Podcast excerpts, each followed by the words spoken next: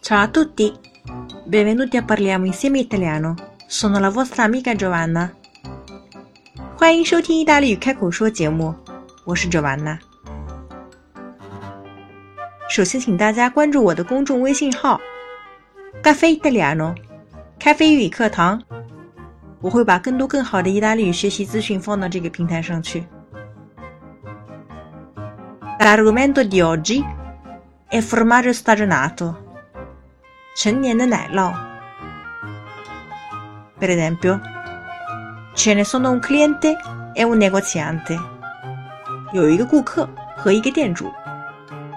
Buongiorno signore, desidero un pezzo di parmigiano, ma non lo vorrei troppo stagionato. Piuttosto fresco allora. Quanto ne vuole?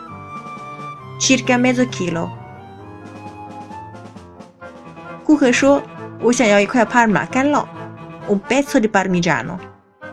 但是呢，我不想要特别陈年的、特别老的奶酪。Non lo vorrei troppo stagionato。于是那个店主说。你想要新鲜一点的，对吧？Fresco。但是你要多少呢？Quanto ne vuole？顾客说：“Circa mezzo chilo。”大约要半公斤。我们也可以说 cinque etti。etto 是一个重量单位。Un etto。Un etto significa cento grammi。一个 etto 就是一百克。大家知道奶酪的话会有一个 stagionatura，有一个存放期。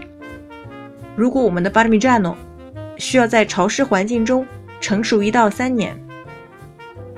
除了 formaggio stagionato，我们还会有 vino stagionato，陈年的酒；prosciutto stagionato，陈年的火腿；legno stagionato，晒干的木柴。那么除了 Parmigiano 呢？意大利还有非常多的奶酪品种，per esempio，pecorino，山羊芝士；ricotta， 乳清芝士；mozzarella，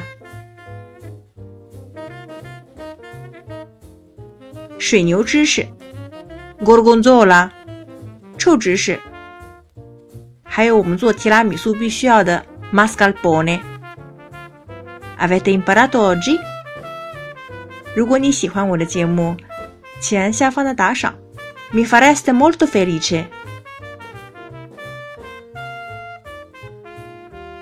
今天我们的节目呢，就到这里结束了。Ci vediamo la prossima volta e parliamo insieme italiano. Ciao ciao!